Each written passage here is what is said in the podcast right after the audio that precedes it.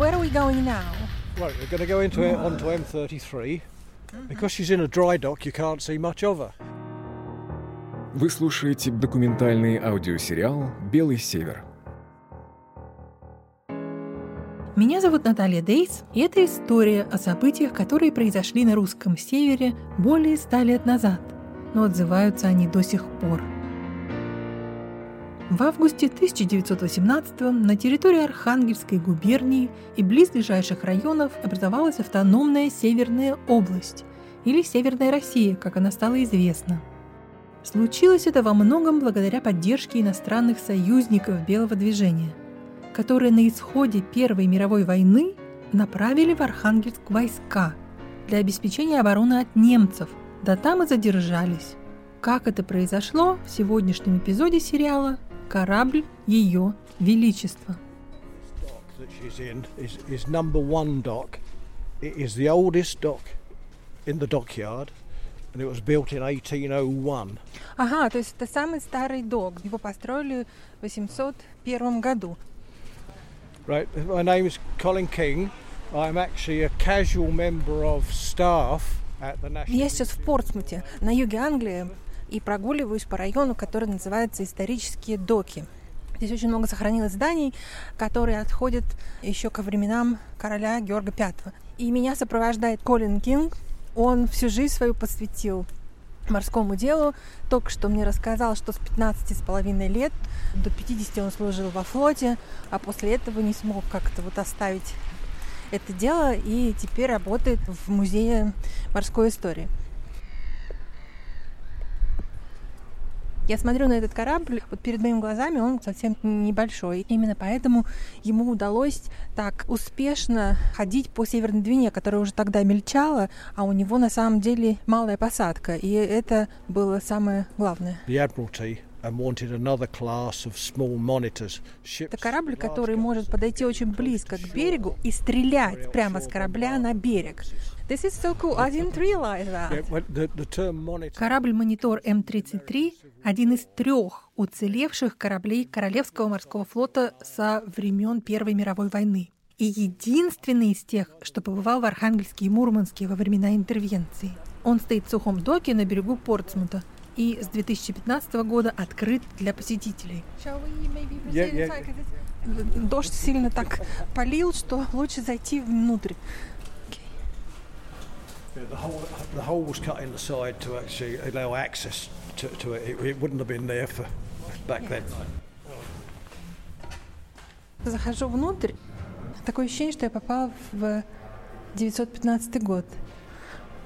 Такие ржавые стены с облупившейся краской. И, и звуки, и запахи очень похожи на, на такие, как вот я ожидала.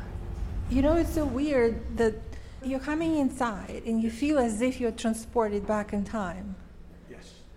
It would have been sad if they painted it all over. It's conservation, it's not resurrection.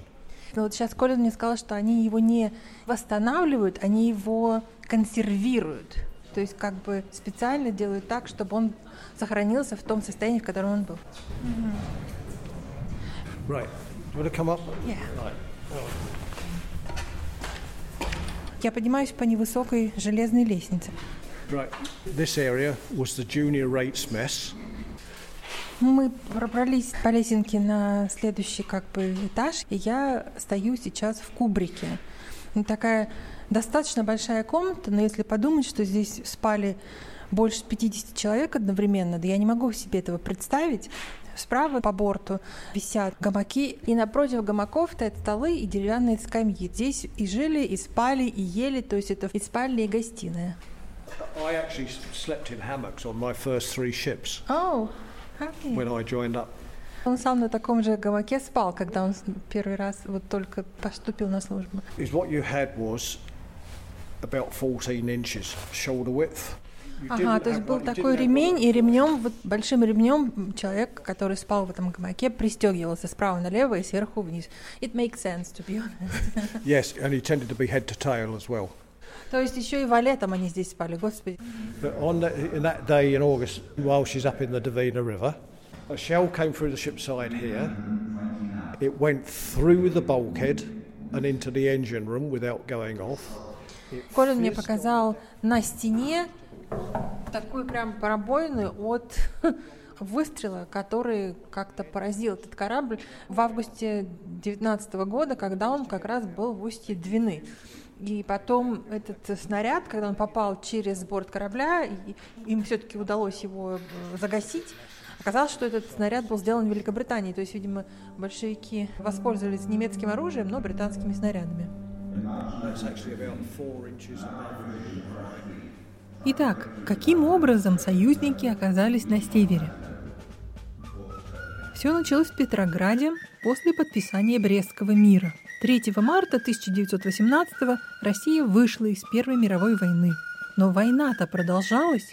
В Баренцевом море шныряли немецкие подлодки, на арктических берегах оставались военные склады союзников с амуницией и боеприпасами. Они могли попасть в руки немцев, которые медленно, но верно подступали со стороны Финляндии. А с большевиками договориться не удалось. Вот что рассказывает историк Людмила Новикова, автор книги «Провинциальные контрреволюции на севере». Союзные войска, многие, появились в России уже после заключения Брестского мира, поэтому это могло бы выглядеть как действительно вмешательство в российскую гражданскую войну. Если мы посмотрим более детально, то мы увидим, что некоторые армии союзные, участвовавшие в гражданской войне, они оказались в России задолго до революции. В частности, это касается так называемого Чехословацкого корпуса, восстание которого положило начало крупномасштабным боевым действиям в Поволжье и в Сибири. Другие части, как, например, союзные части, высадившиеся на севере России в Мурманске и Архангельске, они появились там извне, то есть были перевезены на кораблях, но это точно так же являлось как бы продолжением Первой мировой войны в некоторых отношениях. План высадки разрабатывался в Версале, штабом Монтанты. Стратеги Антанты полагали, что большевики во многом являются ставленниками немцев, поэтому если необходимо победить Германию, то частью этой победы будет являться восстановление Восточного фронта против немцев и большевиков. Восстановление Восточного фронта было возможно с опорой на патриотические русские силы. После Октябрьского переворота возникло огромное количество тайных обществ, жаждущих вернуть конституционный строй и или монархию. Среди них организация доктора Ковалевского, Союз Возрождения России и так далее. Эти силы нашли друг друга. Страны Антанты поддержали представителей белого движения в России – с тем, чтобы те дали им возможность продолжать войну. Переворот в Архангельске поручили капитану второго ранга Георгию Чаплину, который действовал под маской британского офицера. Ну как поручили? С его слов, во время консультации в английском посольстве в Петрограде именно он предложил союзникам непременно занять Архангельск для создания там безопасного района для Белой армии. Они согласились с условием, что белые захватят Архангельск сами, после чего союзники войдут в город. Все ли так и происходило, как описывает Чаплин, доподлинно неизвестно. Мемуары он писал как минимум 40 лет спустя, ну и репутацию имел хлестаковскую. Но человек он оказался действительно предприимчивый и везучий. Восстание в Шенкурском уезде на юге области ослабило большевиков, и сам Архангельск оказался без прикрытия – Большевистских частей как-никак было в Архангельске до полутора тысяч. В моих же организациях насчитывалось не более 300 человек. Надо было, следовательно, разгрузить Архангельск от красных, и случай пришел мне на помощь. Один из моих офицеров, прибывший из наиболее населенного и богатого из всей губернии Шенкурского уезда, донес, что весь уезд настроен против большевиков. Были случаи открытого сопротивления большевикам, и лишь не хватает руководителей, чтобы брожение вылилось в открытое восстание. Большего ждать было нечего. Мною немедленно было отправлено в Шенкрусский уезд 12 лучших моих офицеров, и вскоре во всем уезде вспыхнуло восстание, которое продолжалось свыше двух недель, вплоть до занятия нами Архангельска. В результате Ярославская бригада, наиболее опасная для нас часть, покинула город. В ночь с 1 на 2 августа большевики получили сведения о том, что союзники приближаются к устью Двины и побежали. А уже в 10 утра на соборной пристани Архангельска высаживались британские военные под командованием генерала Пуля.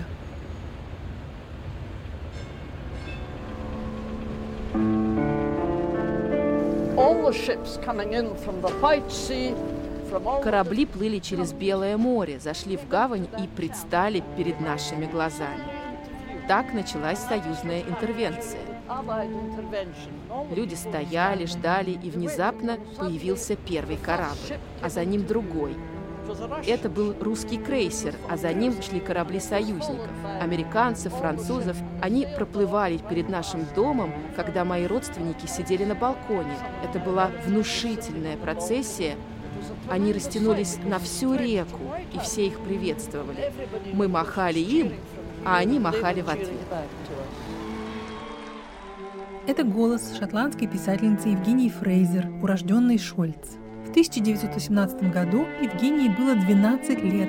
Восемь из них она провела в Архангельске, в доме на Северной Двине, где в светлые летние ночи можно было подолгу сидеть на балконе и слушать голоса, доносящиеся с реки.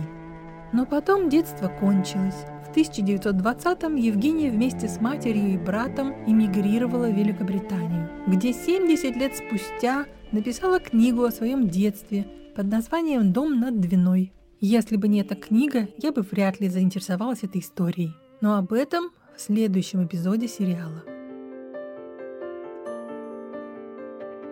Вы слушаете «Белый север» – документальный аудиосериал об истории Северной России времен Гражданской войны, о людях, которые оказались по разные стороны баррикад и о том, что это значит для нас сегодня. Этот сериал – дело рук Гейзер Медиа, студии производства нарративных программ и генератора историй.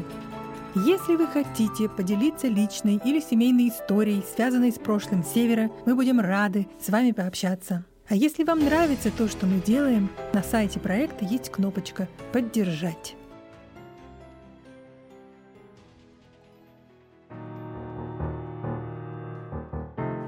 There was fighting with the forces, the whites on one side and the reds on this side. На улице были бои.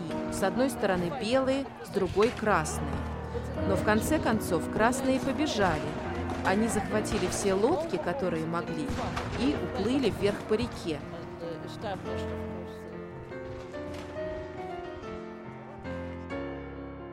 В самом Архангельске союзникам никакого сопротивления оказано не было. Но войти в акваторию Двины можно было только обойдя остров Мудик в Белом море в 60 километрах от Архангельска.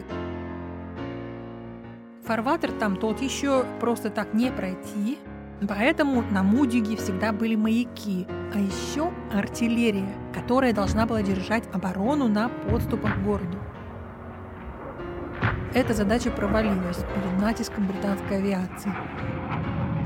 И Мудик был взят. Там же были первые и пока единственные жертвы интервенции. Среди них Павел Кукин, прапрадедушка моей сегодняшней гости Любы Ившиной. Так, что мы смотрим-то? Вот выдержка про моего, получается, про прадедушку. Его звали Павел Владимирович Кукин. Я слышала частично, когда составляла еще генеалогическое древо, но как бы полной информации у нас не было. Но вот моя тетя, она живет в Котласе, и она историк по образованию, и вот как-то она задалась тоже этим вопросом, пошла в архив и нашла всю имеющуюся информацию. На самом деле их было три брата, но вот э, Получается, Павел Владимирович, он был самый, можно сказать, известный из них, потому что возглавлял оборону Мудюга и погиб э, от белого террора. А кем он вообще был, Павел Кукин, до того, как он возглавил оборону Мудюга? Вообще, он вернулся из армии. В армии у него уже ну, были достаточно такие серьезные заслуги. У него было три Георгиевских креста уже на тот момент. И после этого, когда он вернулся на родину, он возглавил волосной совет. Какое-то время вот он управлял волостью. А потом он от Шенкурского уезда уехал на губернский съезд советов. И там его уже выбрали в состав губусполкома, ну, со стороны красных. На тот момент он не считал себя именно красным, да, он коммунистом, да, не был, но был как бы с их стороны выдвинут в депутаты. На самом деле он был просто вот ну, артиллеристом, офицером, и он ну, просто был ответственным, работящим человеком, которого как бы хотели видеть э, ну, практиком. И он каким-то образом еще стал комиссаром, да, вот если... Угу. Да, он мандатом губусполкома он был направлен комиссаром на остров Мудик. Ну, правильно, кто-то же должен был, раз он да. тем более артиллерист. Вот, и он должен был подготовить гарнизон острова к отражению атаки английских кораблей и задержать их любой ценой. То есть уже было известно, да, большевикам, что идут? Да, на тот момент уже объявили военное положение, и вот основная задача была сдержать их, считалось таким стратегическим пунктом. И после того, как все таки им не удалось отразить эту атаку, потому что, ну, все таки это было значительное количество интервентов, и готовность была нулевая, можно сказать, путь на Архангельск был вот открыт. То есть их что, расстрелялись? Часть эвакуировали, да, но там белый террор, насколько я знаю, вот ну, именно моего прапрадедушки коснулось, когда узнали, что красные все-таки эвакуировались, да, и вернулись в деревню, то белые пришли, чтобы их расстрелять, да, или подвергнуть каким-то пыткам. То, что касается моего дедушки, его привязали веревкой к лошади, и сначала его ранили, потом привязали к лошади, таскали его по деревне, и потом уже после допросов, да, его расстреляли. И кто-то вот донес из односельчан, и поэтому такая вот трагедия произошла. Ну, потом впоследствии э, вот все трое белогвардейцев, которые совершили расстрел, они были наказаны. Ну, кто-то из них там гордился, ну, поскольку, понятно, это было политизировано, вся и тема белогвардейцев, и красных, то есть сейчас уже мы не можем сказать, да, кто был прав, кто виноват. Это была, ну, идеологическая борьба, то есть, может быть, они не были какими-то плохими, ужасными людьми, да, это команда была в любом случае. И самое печальное, мне кажется, в этой истории то, что, ну, вот это частный случай, но он был, наверное, ну, не такой уж редкостью, и это односельчане, это люди, которые, да, живут в одной деревне, живут в одной губернии, и вот такая ситуация произошла. На самом деле я очень рада, что он был причастен к таким вот значимым событиям нашей области. Когда вспоминаешь, это даже гордость берет. Ну, насколько я знаю, что в вашей семье была еще и другая история, правда же? То есть какая-то часть вашей семьи была условно за красных, да? Хотя, да. может быть, они сами не понимали, за кого. А приходят, когда в твой город иностранные эскадры, в общем, тут очень сложно. А другая часть семьи, наоборот, поддерживала как-то старый строй, да? Да, я думаю, что у меня вот, наоборот, семья такая, что они не выбирали никогда чью-то конкретную сторону, но они выбирали, наверное, свою семью, свою деревню, свой город. И, ну, на тот момент другая часть моей семьи, это, получается, дедушка моей тети. Он сохранил церковные книги, как раз которые уничтожала Красная Армия, идя вот этим красным парадом. Я не думаю, что он именно поддерживал тем самым белогвардейцев, он просто вот старался сберечь то, что на тот момент было ценным. Он понимал, что некоторые вещи, которые все таки утеряны, да, там в какой-то критический момент испорчены, их потом очень тяжело вернуть. Я думаю, что это был такой э, осознанный такой выбор, но не политический.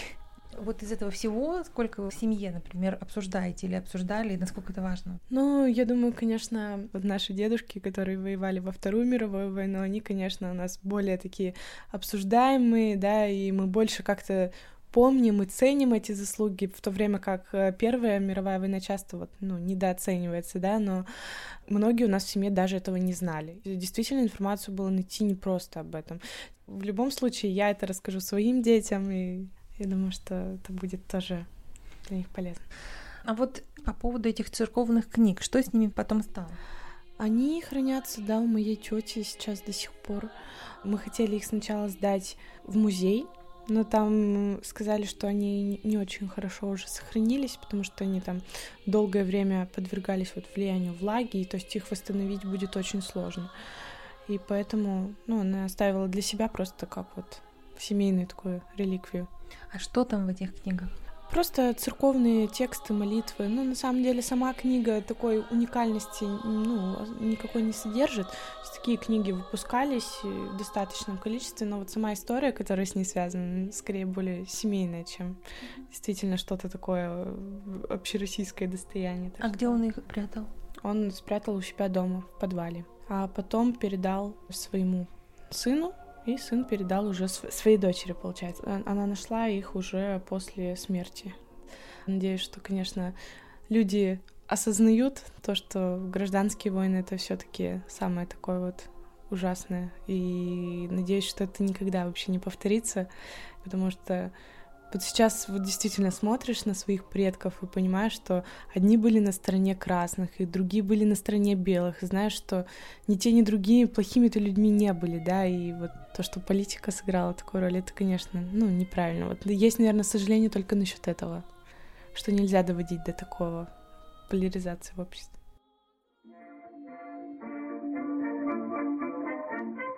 Поляризация общества усилилась с приходом в область иностранных войск.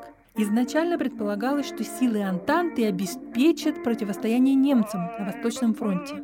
Но в ноябре 18-го Первая мировая война закончилась, а союзники в Архангельске остались и продолжали воевать только уже с большевиками на стороне Белой армии.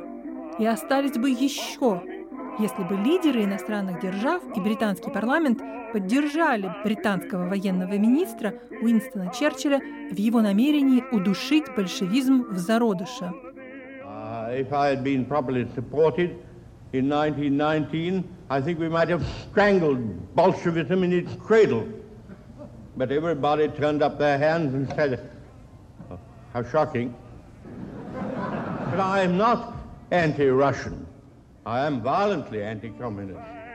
Я не против России, но я агрессивно против коммунизма, заявил Уинстон Черчилль на одной из своих пресс-конференций.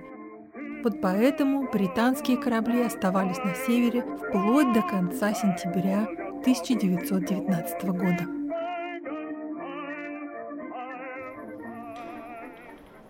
Everything was absolutely quiet as we approached. But as the first boat touched the shore, shot broke the stillness.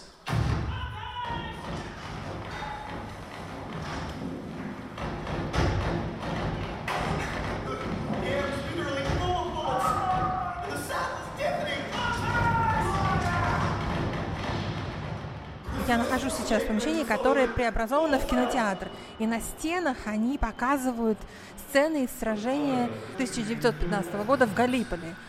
И это такая мультимедийная инсталляция, кино, аудио. Ты прям действительно находишься в середине какого-то сражения. It's amazing how, how you've created this feeling of being inside the event.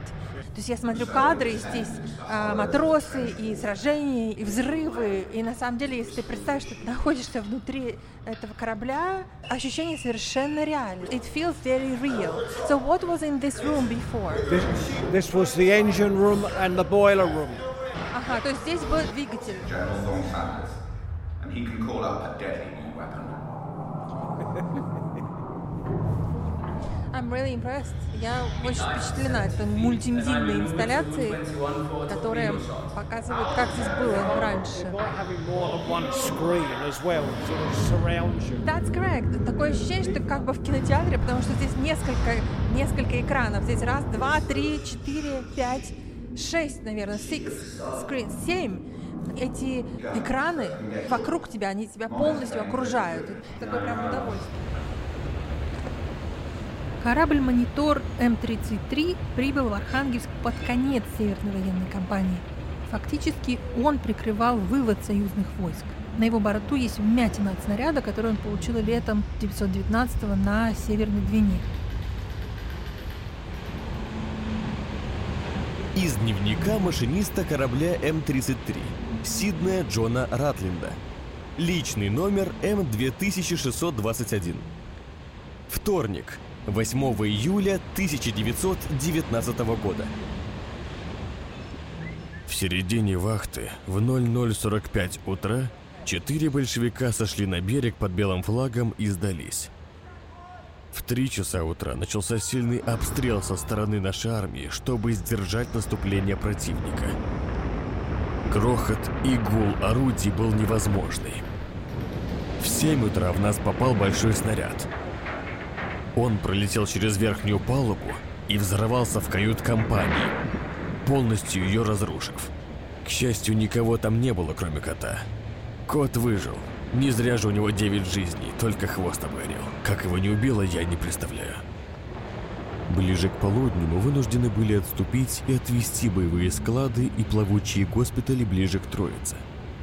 Днем наш корабль восполнил боеприпасы и тут же вступил в бой с противником, поддавая огня. Вечером мы опять едва уцелели под обстрелом. В 11.30 прибыли наши добровольцы под командованием генерала Джексона и выдвинулись вперед. Это был их первый бой. Канонерские лодки прикрыли их стеной огня. В полночь мы прекратили обстрел. Слава богу, в 4 утра я уже смог раздеться и заснуть. После войны корабль должен был пойти на слом, но использовался в качестве учебного и так выжил, став частью истории. Right, up. Кураторы музея военно-морского флота восстановили его насколько возможно и воссоздали атмосферу тех лет с предельной точностью. Идем на самый капитанский мостик. На верхней палубе дождит, и ветер чувствуется гораздо сильнее. In 1919, she had a six-inch gun forward, a six-inch gun aft, and a three-inch high-angle gun as well as anti-aircraft gun. Ага, то есть здесь стояли орудия, в частности, против самолетов. Can we get into the uh, captain's bridge? Если мы пойдем в капитанскую рубку, мне покажут. Ну, тут такой руль традиционный совершенно, деревянный, карты и мостик. И офис телеграфиста рядом. Мне ужасно нравятся здесь звуки. Они придумали прям вот воссоздать аудиокартинку. This is just right up my street. I love audio. I love sounds. You know how they kind of created the um, 3D almost audio picture. Yes, yeah. I was the Morse, Morse doesn't mean anything.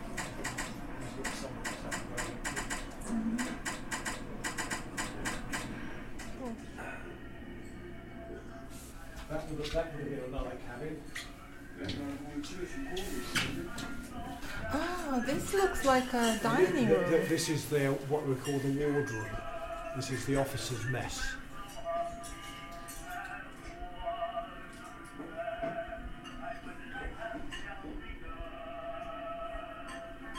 It feels like somebody will just step in and have a meal. Кажется, как будто бы кто-то сейчас зайдет и будет и начнет завтракать. Потому что стол накрыт приятной скатертью, на ней такая изысканная посуда и граммофон. Не, ну замечательно. Прям вот аутентично. Я всем рекомендую. You know what? It feels so authentic. Gives me some shivers down my spine. Не могу поверить до сих пор, что именно этот корабль был в Архангельске сто лет назад. В следующем эпизоде сериала «Белый север».